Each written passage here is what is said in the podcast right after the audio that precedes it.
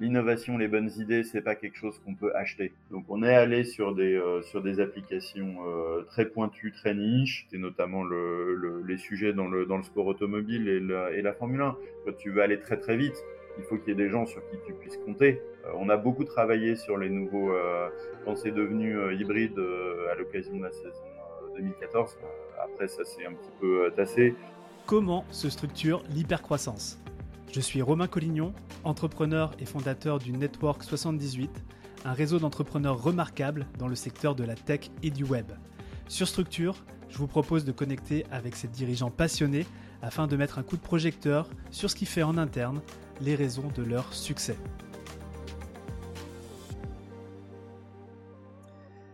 Aujourd'hui, j'ai l'immense privilège de recevoir Florent Liffrand, qui est le CEO de Brightloop, Brightloop, c'est une entreprise qui conçoit et qui fabrique des systèmes d'électronique de puissance.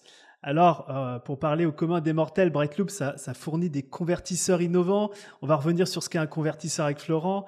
Euh, mais si euh, il y a bien un truc qui va parler à tout le monde, c'est qu'il travaille notamment avec des secteurs qui sont aussi exigeants que le sport automobile, la Formule 1 et même les avions de chasse.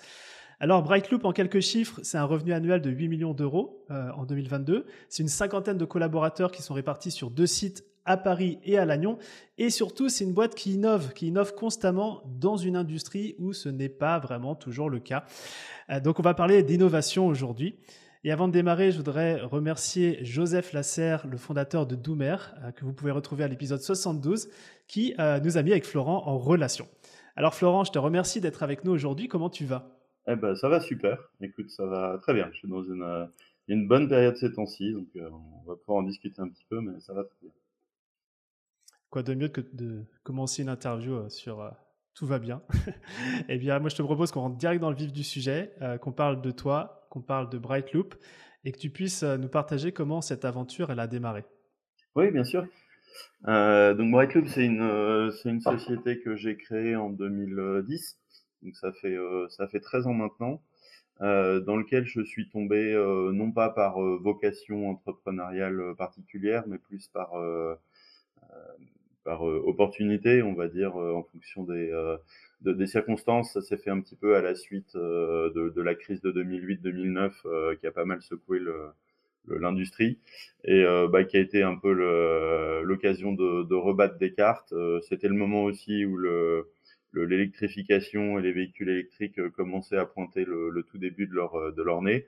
Euh, donc l'entreprise dans laquelle j'étais euh, a été un petit peu secouée et l'idée est venue assez rapidement de bah, d'en partir pour créer une, une, société qui faisait un petit peu les mêmes types d'activités, euh, en se disant que s'il y avait des choses qui avaient besoin de moi, bah, ils, ils pourraient me les sous-traiter, et puis, euh, et puis moi je pourrais essayer d'autres d'autres choses. Donc c'est un petit peu comme ça que ça que ça a commencé. Euh, après, il faut peut-être euh, que j'explique un petit peu ce que ce qu'on fait parce que c'est quelque chose qui est pas très. Ouais, t'as vu, j'ai essayé dans l'intro. Pourtant, j'ai un background d'ingénieur. Tu vois. Ah, c'est un, un, sujet euh, récurrent, c'est pas très connu du, du grand public. c'est assez simple, c'est assez omniprésent. À chaque fois qu'il y a de qu'il y a de l'électricité, qu'il y a de l'énergie électrique, euh, il y a besoin de, de l'adapter en, en, tension, en courant pour l'utiliser. On en utilise dans la vie quotidienne partout. Tous les les chargeurs USB, euh, téléphone, ordinateur, euh, toutes les alimentations d'appareils électroniques doivent faire une conversion entre le, le 230 volts qu'il y a dans la prise et puis le 5 volts, 12 volts qui est utilisé dans les, dans les appareils. Et euh, après, bah, quand on va dans des systèmes euh, plus gros, euh, des véhicules, des systèmes industriels, il y a les mêmes besoins. À chaque fois qu'il y a un équipement, il faut un convertisseur devant pour lui adapter sa, sa tension. Donc, euh, soit sur de l'utilisation continue, soit pour charger des batteries, soit pour euh, pour piloter des moteurs électriques et puis les en régler la vitesse, en régler le, la, puissance. Euh, donc, c'est des choses qu'on trouve un petit peu partout et qui, avec le développement de l'électrification dans tous les véhicules, explose depuis depuis quelques années sur une tendance toujours plus croissante. Ok, très clair. Alors, par exemple, la, définition du mot convertisseur, c'est, euh, ça ressemble à quoi un convertisseur, par exemple? Bah, ça ressemble à une boîte. Euh, il faut voir ton, ton chargeur de téléphone ou ton chargeur d'ordinateur. C'est une, c'est une boîte. Euh, donc là, c'est plutôt une boîte voilà, fermé plastique, mais après sur les plus gros systèmes, c'est c'est les boîtes métalliques qui peuvent être ventilées ou pas pour évacuer la, chaleur générée. ça peut être refroidi avec des tuyaux d'eau qui qui circulent après à l'intérieur. Et après, bah, il y a les connectiques, des connexions électriques entrée-sortie autour. Et les plus gros systèmes, après, c'est des, des armoires jusqu'à des conteneurs ou des. Après, il n'y a pas de, il a pas de limite. C'est des équipements qu'on trouve aussi dans des centrales dans des centrales électriques ou les euh, euh, toutes les, les sites de liaison entre les pays, entre la France et l'Angleterre, la France et l'Espagne ou, ou, la France et l'Italie. Il y a des liaisons qui passent sous les, sous les montagnes ou sous la Manche. Et bah, il y a des stations de conversion euh, de part et d'autre pour bah, adapter la tension, adapter la, la, fréquence.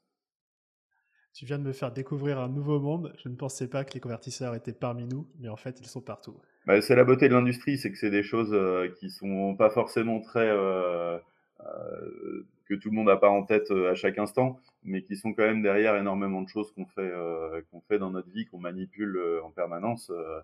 il y a besoin d'électricité et derrière cette électricité, il y a une infrastructure et puis il y a tout un tout un jeu d'équipement. Ouais.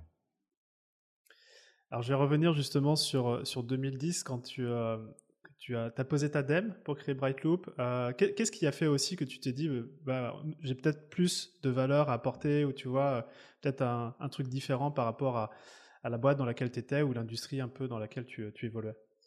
Bah le, le, la relation à, à l'innovation de l'industrie est toujours un petit peu euh, ambivalente parce que à la fois l'industrie a a envie d'innovation pour euh, renouveler un petit peu les choses. Et puis c'est quand même euh, tiré très fort par les, euh, les technologies. Quand on invente un nouveau composant, bah, on a envie de faire des nouveaux systèmes avec. L'avènement des voitures électriques aujourd'hui, c'est dû à la maturité des batteries. Euh, les batteries, ça existe depuis très très longtemps, mais elles n'avaient pas de, de, densité de puissance et puis de, de, de conditions économiques suffisantes pour espérer remplacer du, du diesel avec ça. Mais euh, sinon, c'est une technologie. les toutes premières voitures électriques euh, au début du XXe siècle, euh, les toutes premières voitures étaient électriques, pardon.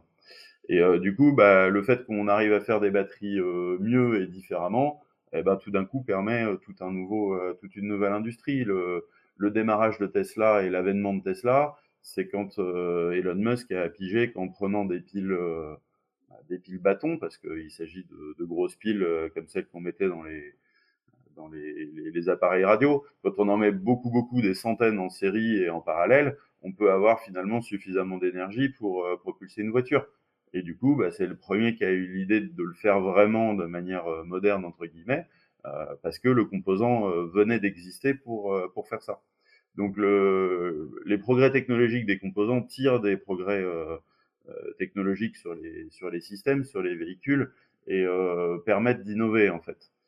Euh, après, de l'autre côté, euh, à l'inverse, euh, l'industrie, c'est quelque chose qui, est, qui a toujours pas mal d'inertie. Il faut pas mal d'investissement, de, de, développement. Il faut du temps pour maturer les, les concepts.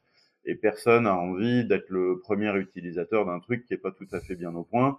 Euh, voilà, les trucs qu'on entend classiquement sur l'automobile. Euh, depuis qu'il y a l'électronique, ça marche plus bien. Euh, le garagiste, il sait plus le réparer, etc. Donc le, le, la tendance à l'inertie, elle est quand même, euh, elle est quand même forte. Et le, les gens ont, ont, toujours peur de, de, casser le business qui fonctionne en introduisant des innovations. Donc euh, l'innovation, on en veut bien dans les PowerPoints, mais euh, mais dans la vraie vie, c'est, elle vient souvent d'outsiders ou de, de, nouveaux entrants sur le marché qui viennent un peu casser la baraque avec des nouveaux composants et qui du coup bah, obligent ceux en place à, à bouger. Mais euh, là où j'étais, c'était un petit peu le, c'était un petit peu le, le, le, la situation, le, le, business tournait avec des technologies euh, qui existaient depuis un, un, bon moment. En plus, euh, humainement, euh, une entreprise, c'est des gens, c'est des gens qui ont leur propre expérience, et euh, c'est difficile quand ça fait longtemps qu'on fait une chose de, de se dire, bah, bah, c'est plus l'avenir. Maintenant, je vais apprendre une nouvelle, euh, je vais apprendre une nouvelle façon de, de, faire. Un des trucs qui avait lancé pas mal la société au début, c'est le, c'est le développement de des processeurs embarqués. Euh, donc c'est des microprocesseurs, mais à petite, euh, à petite taille, dont le prix avait chuté euh, drastiquement. Aujourd'hui, des microprocesseurs, il y en a en dessous d'un euro pour faire des petites choses, des petites choses simples, et qui du coup bah, permettaient de faire des des, des, pilotages par logiciel de, de, convertisseurs et ça donne une flexibilité et une complexité aussi parce qu'il faut programmer à l'intérieur mais qui, qui permet d'envisager une autre façon de faire les convertisseurs. Et euh, moi, c'est ce truc-là que je voulais au départ euh, lancer. Je voulais construire des, des, convertisseurs autour de ce, de ce pilotage euh, numérique, euh, et qui était un truc bah, qui n'était pas forcément au cœur des priorités de la société où je travaillais avant. D'accord.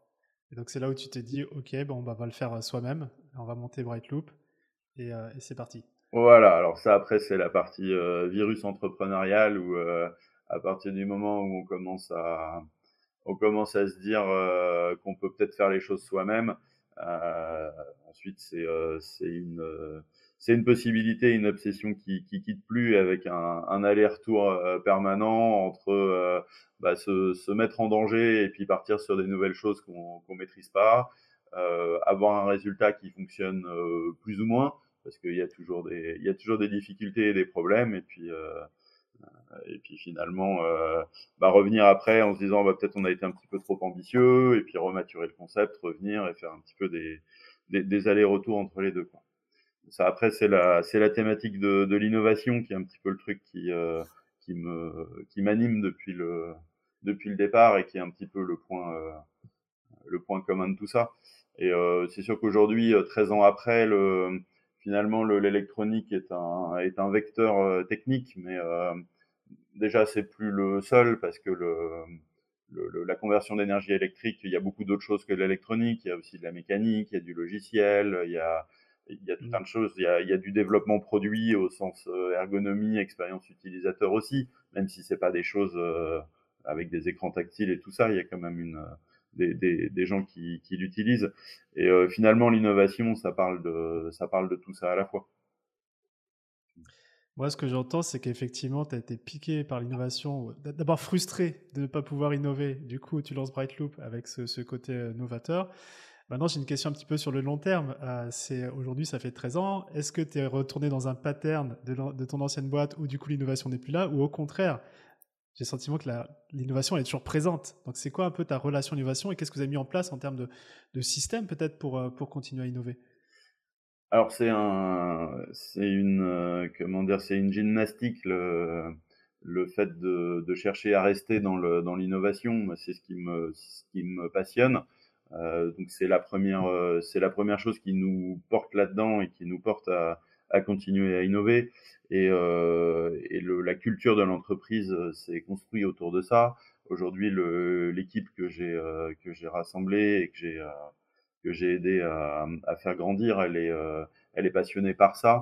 Et, et c'est un moteur qu'on n'a plus envie de qu'on n'a plus envie de, de, de retirer on n'est pas là pour faire juste assez pour gagner notre vie et puis une fois qu'on a trouvé bah on s'arrête d'avancer et on et on profite c'est pas ça le c'est pas ça le propos. Le propos, c'est de, c'est de créer. Et tout le, tout le reste, toute la partie de, de, de, de fabrication, tout ce qu'il faut mettre autour, c'est au service de, ce, de, de cette innovation. En fait, c'est à ce niveau-là que je place la, la mission de l'entreprise.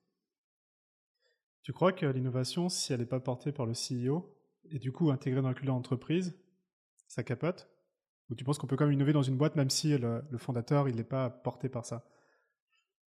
Je pense que la, la, vraie innovation doit être portée, doit être incarnée par le, par le CEO. L'innovation, les bonnes idées, c'est pas quelque chose qu'on peut acheter. Euh, le, le, business où euh, bah en fait c'est facile, tu recrutes euh, Steve Jobs, euh, il va te coûter un petit peu cher, mais bon euh, voilà. et puis tu lui dis de faire des trucs et puis après tu deviens milliardaire. Ouais, tout le monde y a pensé, mais c'est pas ça le, c'est pas ça le truc.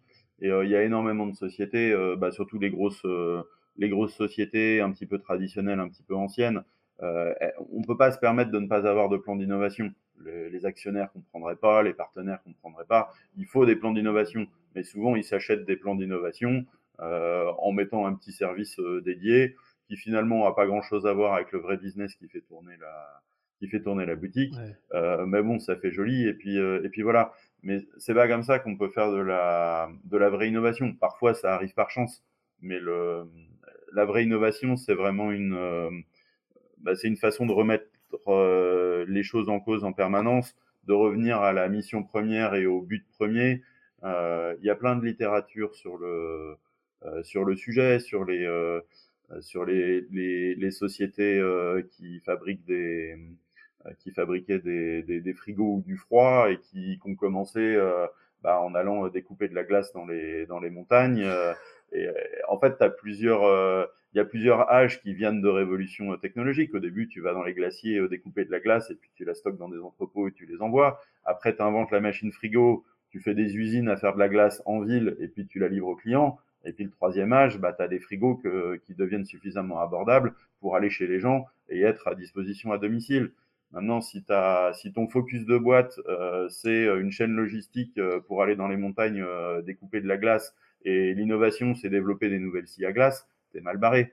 Euh, au premier changement, tu vas, disparaître. Alors que si ta mission, ça reste de, livrer du froid à tes, euh, à tes clients finaux, bah, tu as le contexte pour euh, réfléchir à autre chose et aller chercher d'autres éléments qui vont te permettre de, penser complètement différemment. Parce que la technologie de la machine frigo a rien à voir avec, le, avec les scies à découper la glace. Mais si tu veux pouvoir faire le, saut, il faut penser à la finalité, à la fonction finale.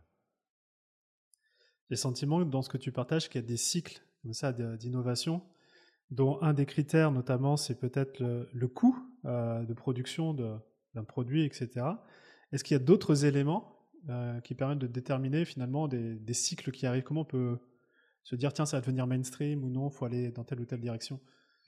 Euh, Oui, le, ah, pour moi ce qui vraiment, ce qui vraiment déclenche les choses, c'est le c'est le c'est la technologie sous-jacente et les euh, et les composants à, à disposition.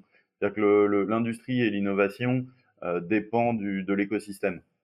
Et euh, aucune société n'est suffisamment puissante euh, pour créer euh, toute sa chaîne euh, depuis le, les matériaux qu'elle utilise et, et les mines qui vont être nécessaires pour extraire les matériaux qu'elle va utiliser jusqu'à l'application finale et les utilisateurs finaux.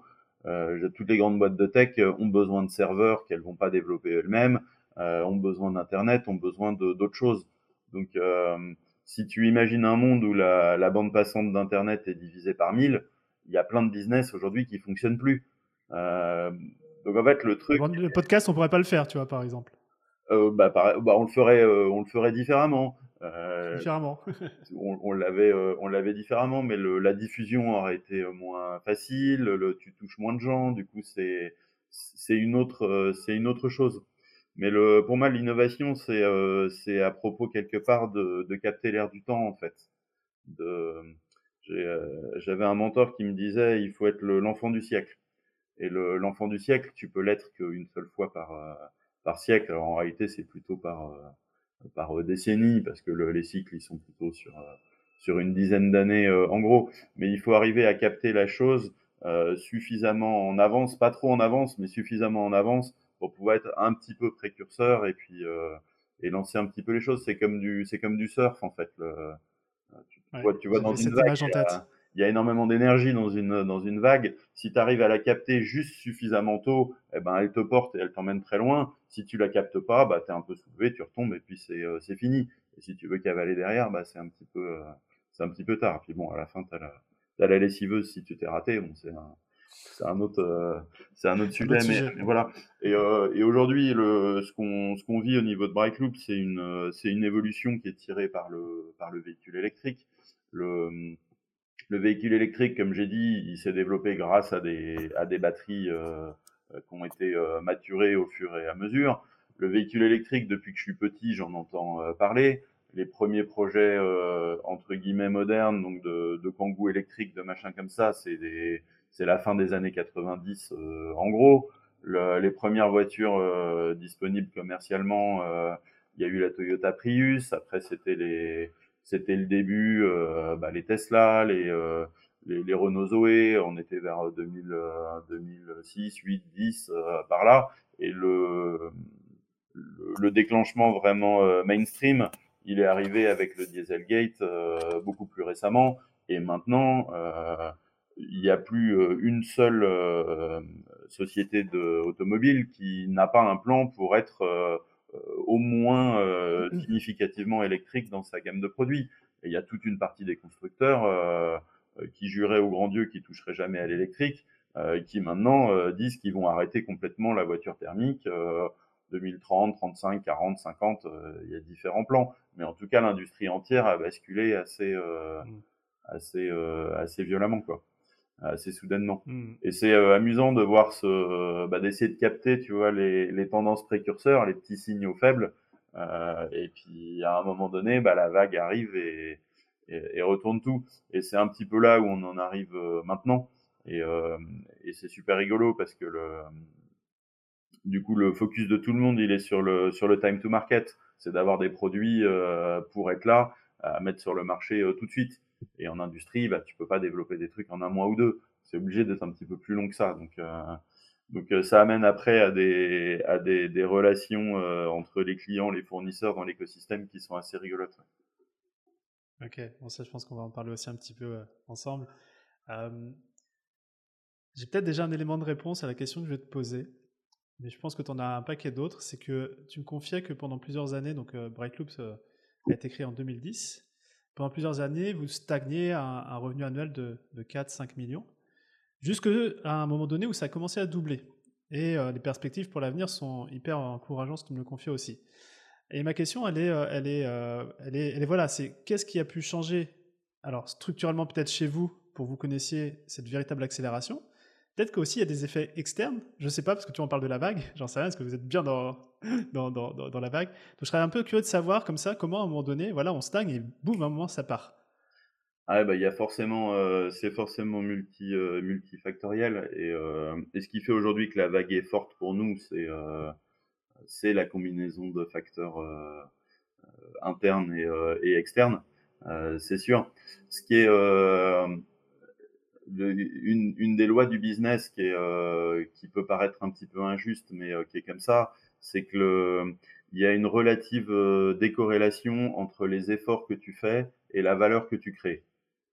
Euh, tu peux très bien construire, un, construire une, grande, une grande maison. À partir du moment où tu n'as pas fait le toit, ta maison, elle vaut pas grand-chose. Elle n'est pas étanche, elle va, elle va pourrir rapidement et c'est pas très intéressant de, de prendre la pluie dans une maison. Euh, et pourtant, tu peux avoir dépensé quasiment tout ce qu'il faut pour faire la maison et avoir une valeur d'usage euh, très très faible. Et donc souvent, le, la réelle valeur ajoutée, tu l'as, euh, tu l'as à la toute fin en fait. et donc c'est un peu ce qu'on a vécu bah, pendant pendant 13 ans, c'est que le, les produits qu'on a fait, au début c'est compliqué parce qu'il faut arriver à, à se faire payer des clients et à payer des salaires, alors que ce que tu fais ça marche pas. Euh, et puis après, bon bah ça commence à, à marchoter, à marchoter de mieux en mieux. Euh, ah, quand tu dis ça marche pas, le, hmm? quand tu dis que ça marche pas, c'est que le produit fonctionne, mais c'est quoi? C'est le, le marché C'est alors déjà, il faut arriver à faire fonctionner le produit, ce qui est pas si, euh, ce qui est pas si trivial que ça. Et puis après, il fonctionne pas mieux que les produits des autres. Et pourquoi tu vas aller acheter un truc spécial, voire c'est même pire que ça. C'est que tu vas faire euh, développer, tu vas payer pour que des ingénieurs développent quelque chose que tu pourrais trouver ailleurs. Ça, personne veut le, euh, veut le faire. Euh, donc du coup, bah, notre, stratégie a été orientée beaucoup sur les niches, techniques, c'est-à-dire des produits qui n'existent pas par ailleurs, où du coup, bah, t'es pas en concurrence contre des produits sur étagère, tu es en concurrence contre d'autres sociétés qui devront aussi euh, partir de la feuille blanche et développer quelque chose. Là, la compétition est un petit peu plus, euh, est un petit peu plus juste, mais ça reste des développements qui sont gros, qui sont coûteux, qui sont, qui sont longs. donc c'est des, des moments toujours un petit peu, un petit peu difficiles. Et à un moment donné, tu finis par en fait émerger un petit peu du, du, du, reste. Et quand ton produit il est pareil que les autres, mais un petit peu mieux, bah, tout le monde se met à vouloir celui-là. Le, quand tu es sur un compromis avec un produit plus cher mais mieux, bon bah tu partitionnes le marché. Il y a les gens qui veulent des trucs euh, un petit peu plus premium, eh ben ils vont chez toi. Ceux qui veulent des trucs plus low cost, ils vont chez les autres. Mais, voilà. Mais à partir du moment où tu arrives à faire pour le même prix un petit peu mieux ou la même chose que les autres euh, pour moins cher, à ce moment-là, le, le, la croissance est, très très forte euh, tout de suite. Et euh, en même temps, il y a une, euh, il y a un croisement avec le, bah, le marché et les applications euh, électriques, et puis là plus récemment autour de, de l'hydrogène, où il y a une demande très forte du marché. Il y a peu de produits qui sont déjà prêts, Et du coup, bah, dès que les gens trouvent, trouvent quelque chose qui est là, qui est disponible, ils le prennent, ils le prennent tout de suite. Ça va très vite. Mmh. Donc vous êtes aussi placé sur, sur l'hydrogène. Euh, oui, oui, oui, l'hydrogène, c'est une des, euh, c'est une, c'est une bonne partie du, de, des, des, applications qu'on a euh, effectivement. Euh, puis dans tous les, aujourd'hui des, des, piles à hydrogène, euh, il y a beaucoup d'essais sur beaucoup de, de choses. il y a un certain nombre d'applications de, de niches un petit peu particulières qui tournent déjà depuis depuis quelques années sur des, des, chariots élévateurs par exemple ou sur des euh, sur des petits groupes électrogènes euh, pour remplacer les groupes diesel dans des endroits où il faut un peu de silence, euh, sur les tournages de cinéma, ce genre de, de trucs. mais le problème de l'hydrogène aujourd'hui, c'est un peu celui des, des batteries il y a 20 ans, c'est que ça coûte très très mhm. cher. La pile à hydrogène coûte très très cher, l'hydrogène qu'on met dedans coûte encore très très cher. Donc il y a plein de plans pour faire de l'hydrogène décarboné, moins cher, à des coûts concurrentiels et tout ça, mais c'est encore un pari sur l'avenir.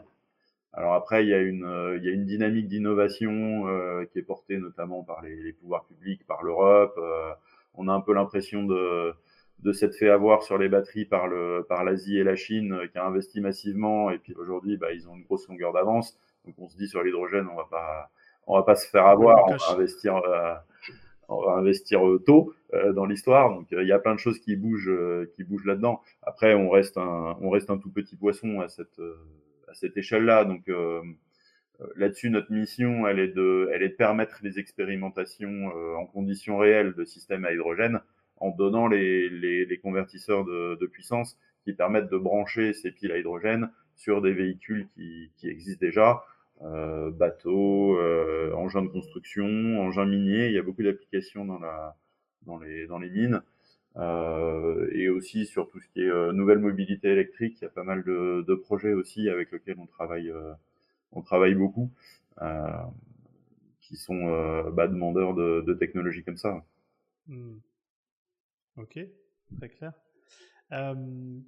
J'ai euh, aller sur un autre sujet. J'ai envie de parler de, de, de, des employés de Brightloop. Alors, plutôt que parler des employés, c'est quand on a échangé pour préparer l'interview, je t'ai posé la question, vous êtes combien dans la boîte?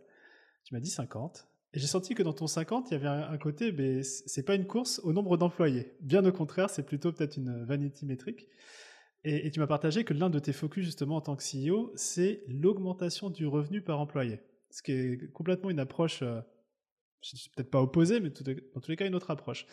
Alors moi, je suis curieux, j'ai envie de te poser des, questions. C'est euh, comment, est-ce que tu aurais des exemples que tu pourrais nous montrer? Qui demande justement ce focus chez Brightloop d'augmenter le revenu généré par le nombre d'employés, par rapport au nombre d'employés Alors, euh, en, réalité, l'augmentation du revenu par employé, c'est une conséquence euh, plutôt qu'une cause. C'est pas ce que je recherche, euh, c'est pas ce que je recherche à la base.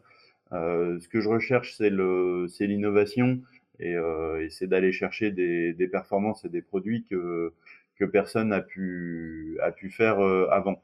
Et pour faire ça, je, en tout cas, c'est euh, ma, ma, méthode et puis celle que, que j'ai déployée avec le, avec euh, l'équipe. Je ne sais pas le faire avec des centaines de, de personnes parce que euh, ça a beau être des choses techniques avec des équations, des simulations, des, des trucs très techniques.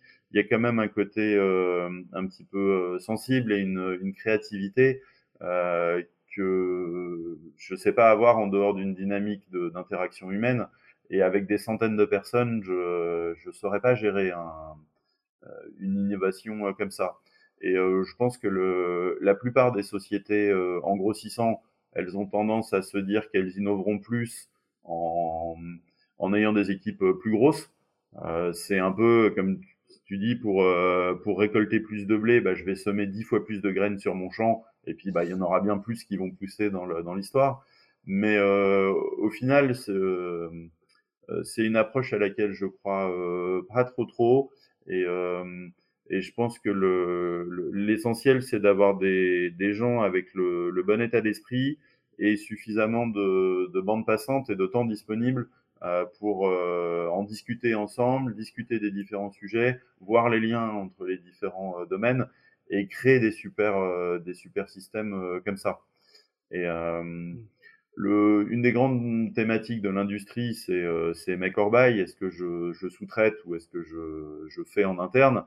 Et, euh, et, moi, j'ai plutôt, enfin, en tout cas, dans la, la pratique qu'on a chez Brightloop, euh, on a plutôt tendance à mettre les choses euh, assez euh, resserrées euh, sur le, bah, sur le savoir-faire et sur la technologie qu'on utilise en elle-même sachant que de manière euh, paradoxale, c'est euh, le, secret de l'innovation, c'est aussi de faire tomber les barrières et d'avoir des scopes euh, très très larges.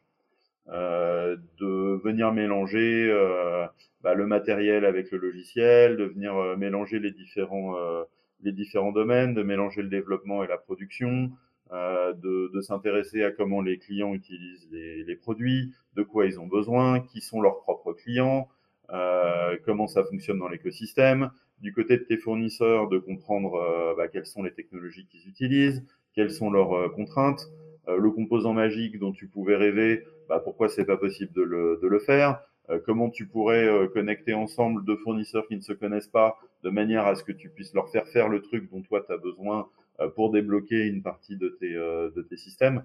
Donc c'est de voilà de réfléchir vraiment large sur le sur le scope. Et ça, je sais pas le faire avec un très très grand nombre de, mmh. un très grand nombre de personnes dans la dans la société. Donc c'est ça qui nous a amené un petit peu à, à concentrer.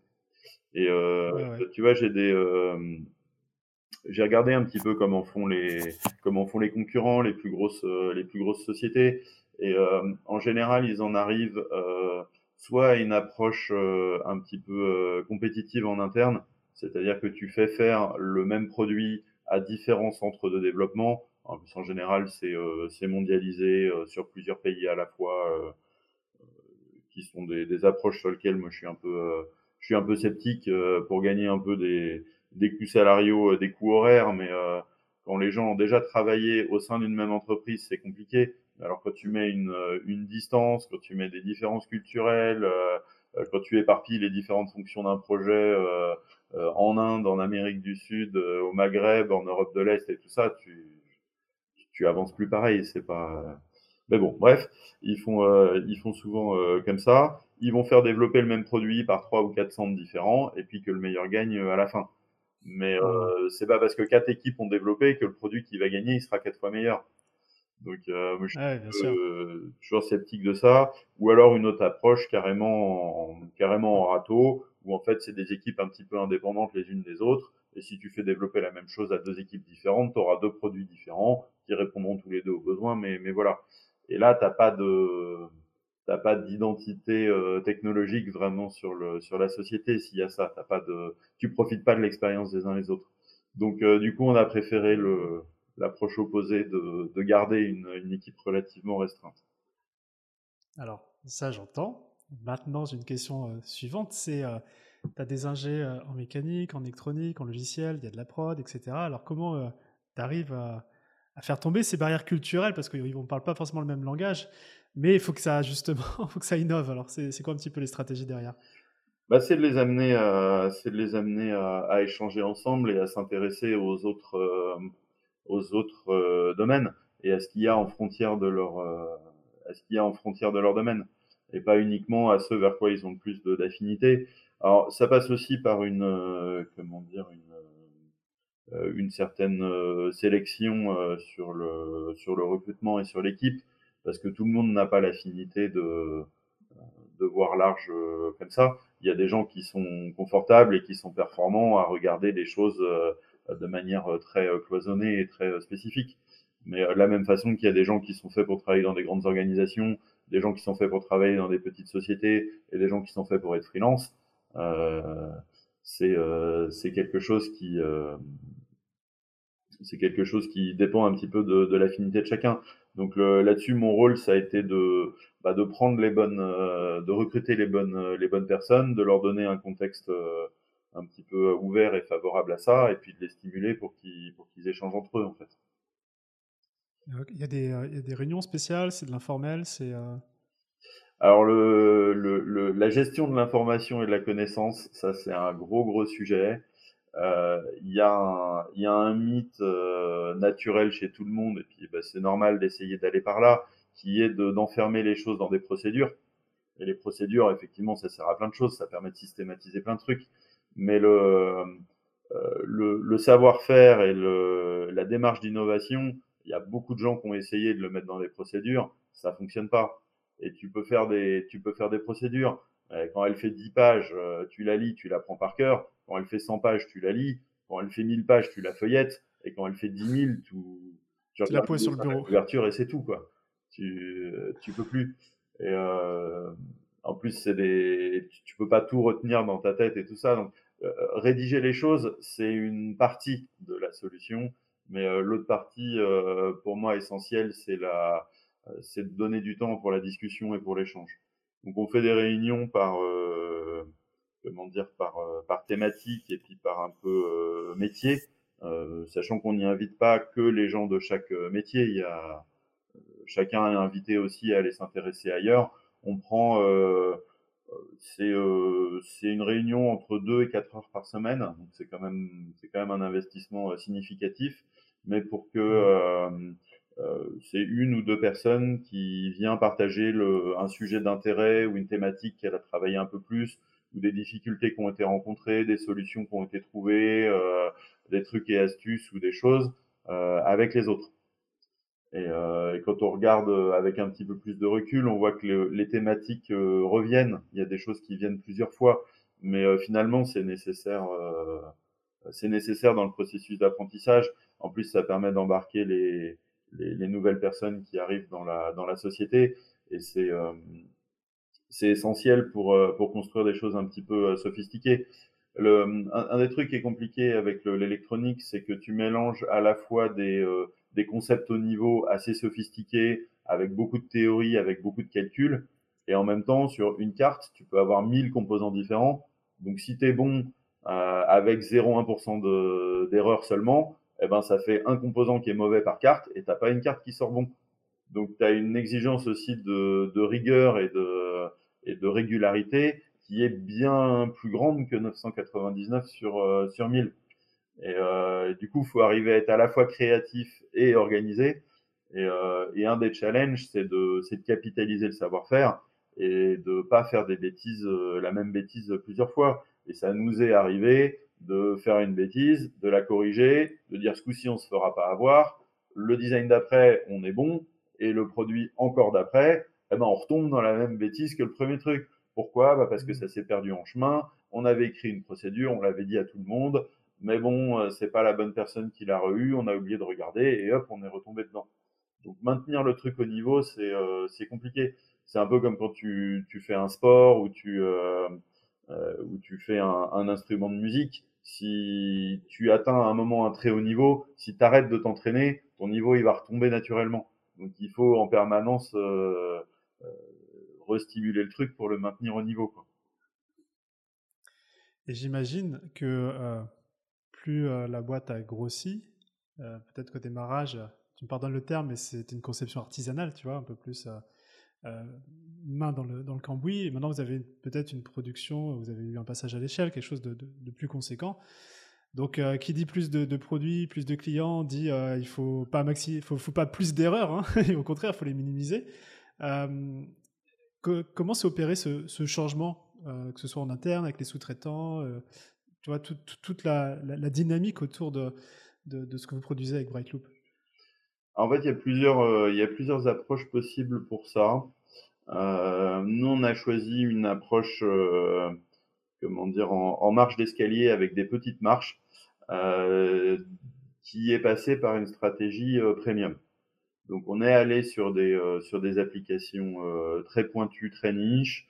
on a fait de la Formule 1, on a fait de de l'aéronautique de défense. On a un produit qui va être monté sur le, sur le Rafale, euh, par exemple, euh, qui sont des sujets où euh, le, la barre est très haut en termes de, de, de, technicité, mais où il y a un peu d'argent pour, pour développer. Donc il y a un contexte dans lequel on peut faire quelque chose, et puis on peut, on peut prendre le temps de faire les choses vraiment. Et derrière, il n'y a pas énormément de, il n'y a pas énormément de quantité. Et en fait, on a, on a maturé les choses comme ça, produit après produit, projet après projet, où euh, bah, chaque production est un petit peu plus importante que, que celle d'avant. Et ça, ça permet de faire les choses progressivement et de, de prendre ton expérience au fur et à mesure. Le, à l'inverse, tu as un certain nombre de projets où c'est un petit peu tout ou rien. Euh, dans le hardware, il y a plein de, de produits plus ou moins grand public. Si tu sors un produit comme ça et qu'il est trop cher, c'est zéro, tu n'en vendras rien du tout. Et si tu veux le sortir pas cher, faut que tu en fasses une certaine quantité. Et euh, bah, pour en faire une certaine quantité, il faut que tu aies un marché. Donc le serpent se mord un peu la queue. Et à un moment, tu es obligé de te jeter à l'eau, euh, d'appeler des sous-traitants et euh, pour lancer tout de suite un lot de 10 000 pièces alors que tu n'as rien fait du tout.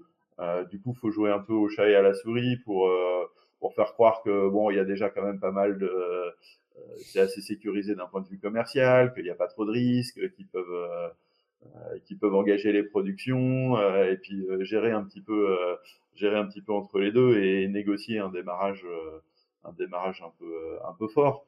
Donc euh, ça s'approche un peu du, du, fake it until you make it qui est, qui, est, cher à la Silicon Valley. Tu es un peu obligé de, de, de, mettre la charrue avant les bœufs et de faire le, la, la grenouille plus grosse que le, que le bœuf. Nous, on a essayé d'esquiver ce truc-là. Et, euh, et du coup, on, on, fait très attention. Euh, c'est quelque chose qu'on a appris du, du, du, sport automobile et de la Formule 1. C'est euh, c'est un peu qui nous ont euh, initiés à ça, de, de bien traiter les, euh, les sous-traitants et toute la supply chain que tu as. Euh, à partir du moment où tu veux te lancer dans une relation de long terme, euh, tu peux pas arnaquer les gens parce que tu les arnaques une fois, mais le coup d'après, eh ben, euh, ça, ça ira pas. Et comme tu as un coût important de, de, trouver des nouveaux fournisseurs et d'apprendre à se connaître, etc., euh, si, tu, si tu négliges leurs intérêts, euh, tu t'y retrouveras pas, ça, ça n'ira pas. Donc il, il, faut faire attention à ce que la relation soit équilibrée à chaque fois, de voir si c'est intéressant pour eux ou pas intéressant. Si le business est pas intéressant pour eux, c'est c'est que ça sent mauvais. Dès qu'ils vont avoir un truc plus intéressant à faire, ils vont te laisser tomber. Mmh. Euh, donc c'est un peu tout, ce, tout cet écosystème-là qu'on a travaillé. Et euh, aujourd'hui qu'on est en train de connaître une, une croissance importante sur l'activité, en fait les fournisseurs sont prêts, le, tout le contexte est prêt et le, le, le passage à l'échelle il est relativement euh, il est relativement facile. Sachant aussi que en, en hardware tu es jamais sur des euh, croissances euh, comme tu peux avoir en logiciel où tu peux passer de de 1 à 1 million d'utilisateurs en deux semaines. Euh, là, c'est pas possible. Nos, nos, clients mettent nos produits dans leur système et euh, personne ne peut fabriquer un million de camions euh, qui n'existaient pas hier demain. Ça met forcément du temps à, à, se lancer.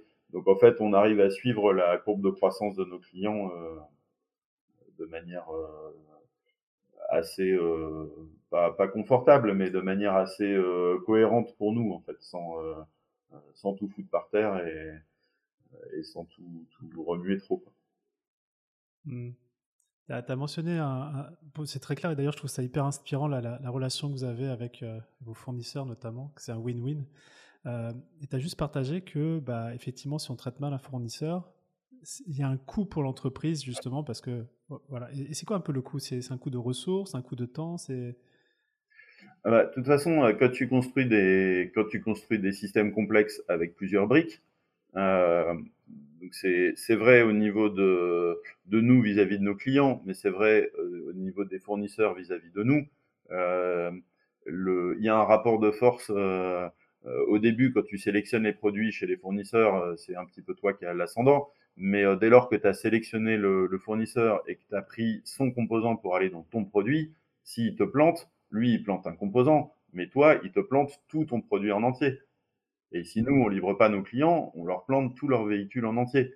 Donc, euh, euh, quand tu sélectionnes un nouveau euh, sous-traitant qui te fait quelque chose sur mesure pour toi, tu es obligé de discuter avec lui, tu lui donnes les plans, il te fait la pièce, il t'envoie la pièce, tu la mets dedans, si tu t'aperçois qu'elle va pas, tu as perdu tout le temps de, réalisation et de fabrication de la pièce, et tu es obligé de repartir sur un nouveau.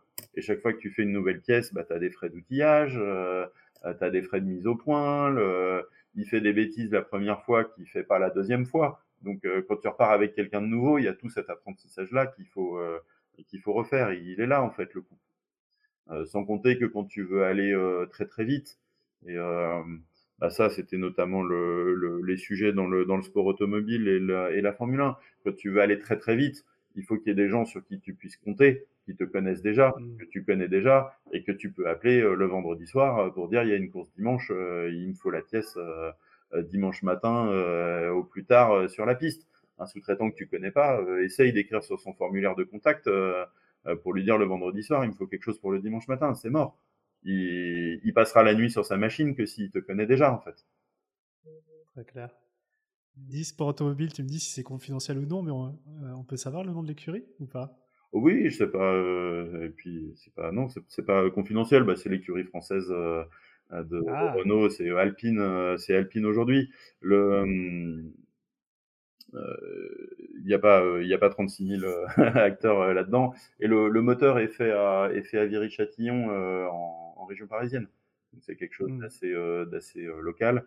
Euh, on a beaucoup travaillé sur les nouveaux, euh, quand c'est devenu euh, hybride à l'occasion de la saison 2014. après, ça s'est un petit peu tassé. Aujourd'hui, on est surtout dans, des, dans de la formule électrique, et dans, qui sont des courses de voitures électriques si tu connais ah pas. Et, et, tous les dérivés qu'il y a aujourd'hui, maintenant il y en a un petit peu partout. Euh, il y en a en endurance aux, 24 heures du Mans, il y en a, euh, il y a des projets à hydrogène sur le Dakar, il y a des, euh, il y a des courses de, de SUV électriques, l'extrémie, il y a, il y a plein de choses qui, qui bougent là-dedans. C'est un, c'est un petit marché à l'échelle du reste, mais c'est un marché qui est très intéressant parce que il y a une, il y a une culture euh, presque d'asset dedans parce que le, les sujets sont techniquement compliqués. En plus, on ne peut pas être en retard parce que quand on a, euh, quand il y a une course qui est programmée, bah, si euh, s'il n'y a pas les équipements, euh, ça fait ça fait mauvais genre. Et, et souvent, c'est des toutes petites équipes qui qui gèrent ça en sport automobile et qui sont des équipes d'excellent niveau technique. Donc mmh. pour, pour, travailler, c'est vraiment c'est vraiment chouette. C'est pas là où tu fais le plus gros chiffre d'affaires, mais pour les équipes, c'est très c'est très stimulant et c'est très sympa et on recherche cette, cette relation c'est quelque chose qu'on va cultiver dans les années à venir, euh, même si d'un point de vue business, ça représente euh, plus grand chose. Quoi. Ok, très clair. Bah, c'est un peu l'image de marque aussi. Et puis je pense que c'est toujours euh, gratifiant de se dire tiens, il y a, mon travail qui est, qui est dans la Formule 1 là. bah, encore aujourd'hui, enfin dans les dans les courses qu'on voit à la télé, il y a des il y a des produits à nous, donc ça c'est sympa. Et ce qui est intéressant aussi d'observer, c'est que le l'industrie, enfin toute une partie de, l'industrie a fini par comprendre et par repérer que dans le sport automobile, il y avait des gens qui savaient vraiment faire des voitures et qui savaient les faire euh, vite et en pas beaucoup de temps. Et euh, bah, dans la course à l'électrification qu'il y a maintenant sur, euh, sur beaucoup d'applications professionnelles, c'est des sociétés qui, pour la plupart d'entre elles, ont connu des croissances, sont en train de connaître des croissances extrêmement importantes. Euh, et à se mettre à faire bah, des bus, des camions, des, euh, euh, des, des, des, neigeuses ou des dameuses, des, plein de petites adaptations de, de, véhicules un petit peu spéciaux comme ça, parce qu'ils ont ce savoir-faire de faire vite des choses qui fonctionnent. Mmh. Euh, par opposition à des sociétés qui ont pu lever des milliards euh, aux États-Unis, où finalement on s'est rendu compte après coup que c'était pas, il n'y avait pas tant de choses que ça sous le, sous le capot. Quoi. On parle de, des trucks, des camions. Oui, bah, il y a des histoires. Euh, il y a une histoire qui est sortie euh, il y a quelques années avec euh, avec Nicolas Motors aux États-Unis qui avait levé sur des sur une valorisation à plus d'un milliard chez chez General Motors et où ils se sont rendus compte que finalement il y avait avait rien sous le capot et que le le spot de, de publicité ils avaient mis un camion en haut d'une colline et ils le laissaient ils le laissaient descendre la colline et ils filmaient il filmait en faisant ça, alors qu'il n'y avait même pas de moteur sous le, sous le capot. Donc le, le, la gruge est allée quand même assez, euh, assez loin. Assez loin. De ça, bah, il y a eu quand même une correction sur le marché euh, qui, fait toujours, euh, qui fait toujours plaisir à voir. On est allé s'intéresser aux, aux, gens qui avaient un savoir-faire technique plus que, plus que finance et communication. Quoi. Très clair, super. je te propose de... J'ai deux dernières petites questions pour toi, Florent. Euh, une question structure et une question euh, sur l'avenir. On, va passer sur la question structure. C'est euh, là, quand on termine l'interview, tous les deux, tu, as bossé sur quoi? En fait, C'est quoi les enjeux structurels là aujourd'hui pour Brightloop? Euh, bah, ils sont principalement, ils sont principalement dans le passage, dans le passage à l'échelle du dessus, parce parce qu'on commence à arriver sur des quantités assez, assez fortes, avec une dynamique de croissance qui, bah, qui est de l'ordre de, de, de, 100% par an, donc un doublement chaque année, et ça, ça va durer, on l'a déjà fait l'année dernière, et je pense que ça va durer encore 2-3 ans. Euh, donc qui va vraiment transformer la transformer la société. Euh, donc il y a euh, il y a à la fois bah, de continuer à construire la, la, roadmap de produits pour rester à la page parce que on va passer d'une situation où on était un peu tout seul à avoir des produits qui fonctionnent à une situation où bah, tous les gros vont tous les gros vont débarquer et tu as intérêt d'avoir des, des solides arguments quand tu euh, quand il y a un Bosch ou un Valeo qui, euh, qui fait un produit en concurrence de toi pour continuer d'être choisi.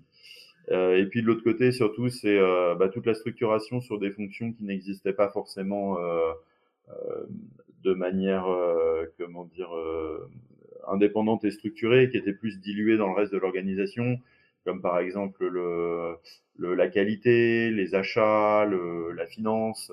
Aujourd'hui, les achats, c'est chaque designer qui, enfin hier, euh, parce qu'on a déjà commencé à, transitionner, mais euh, c'était chaque ingénieur qui achetait euh, projet par projet ce dont il avait besoin auprès de ses différents fournisseurs. maintenant, on rentre dans une logique d'achat avec où on redistribue les, les, achats en fonction des capacités de chacun des fournisseurs. On commence à donner de la visibilité sur les volumes annuels, sur le, la tendance et à, à, cadencer un petit peu le, les choses.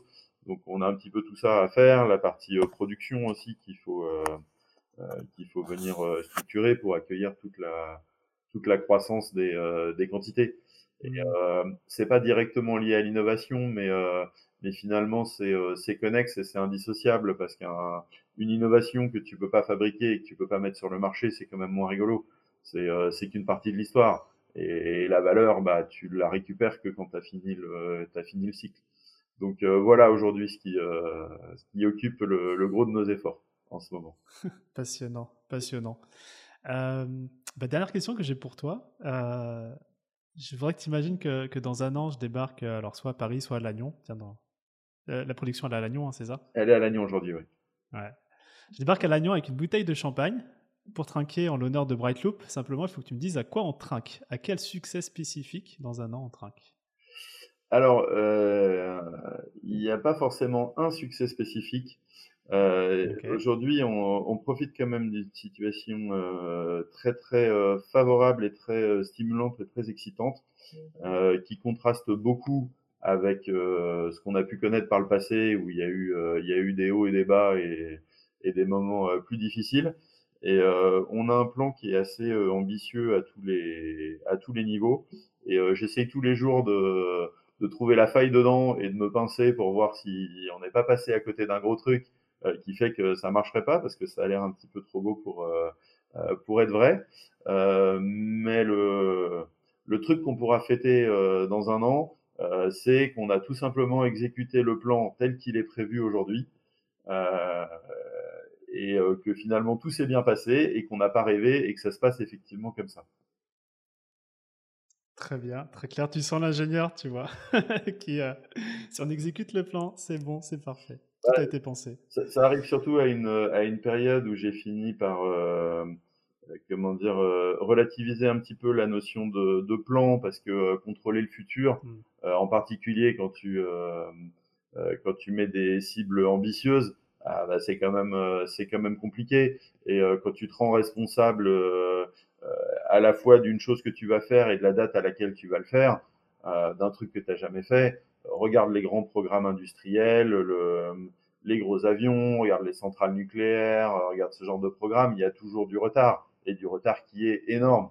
Donc au bout d'un moment, je me dis, est-ce que c'est vraiment le meilleur, euh, le meilleur contexte et le meilleur cadre à donner aux équipes, à donner aux clients, à donner à nos fournisseurs, que de dire, on ne sait pas comment on va y arriver, mais c'est sûr, dans un an, on sera à tel endroit précisément, à tel chiffre d'affaires, à, à 1000 euros près. En fait, non, j'ai même plus, euh, j'ai même plus envie de faire ça. Je préfère donner des directions, regarder quels vont être les points de passage, quels vont être les points de décision où il va falloir, euh, euh il va falloir se, se, poser des questions. Mais c'est une, c'est des projections que tu fais les plans. C'est pas des, des photographies, c'est des, des tendances, c'est des chemins. Et, et, paradoxalement, au moment où je mets ça en place, on arrive finalement à avoir des prévisions relativement relativement plus fiable parce que on travaille sur un plus grand nombre de clients et les choses se moyennent et s'organisent et font que on y arrive. voilà, on arrive à être plus précis au moment où on se dit que finalement la précision c'est pas le c'est pas l'alpha et l'oméga de l'histoire.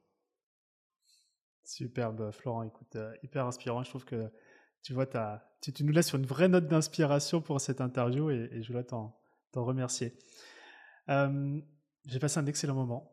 je me sens beaucoup plus intelligent à la fin de cette interview qu'au démarrage parce que j'en ai appris un paquet sur ton industrie, sur l'innovation dans l'industrie, sur comment vous, vous innovez et, et, tu nous as partagé un sujet qui est assez complexe, j'ai le sentiment.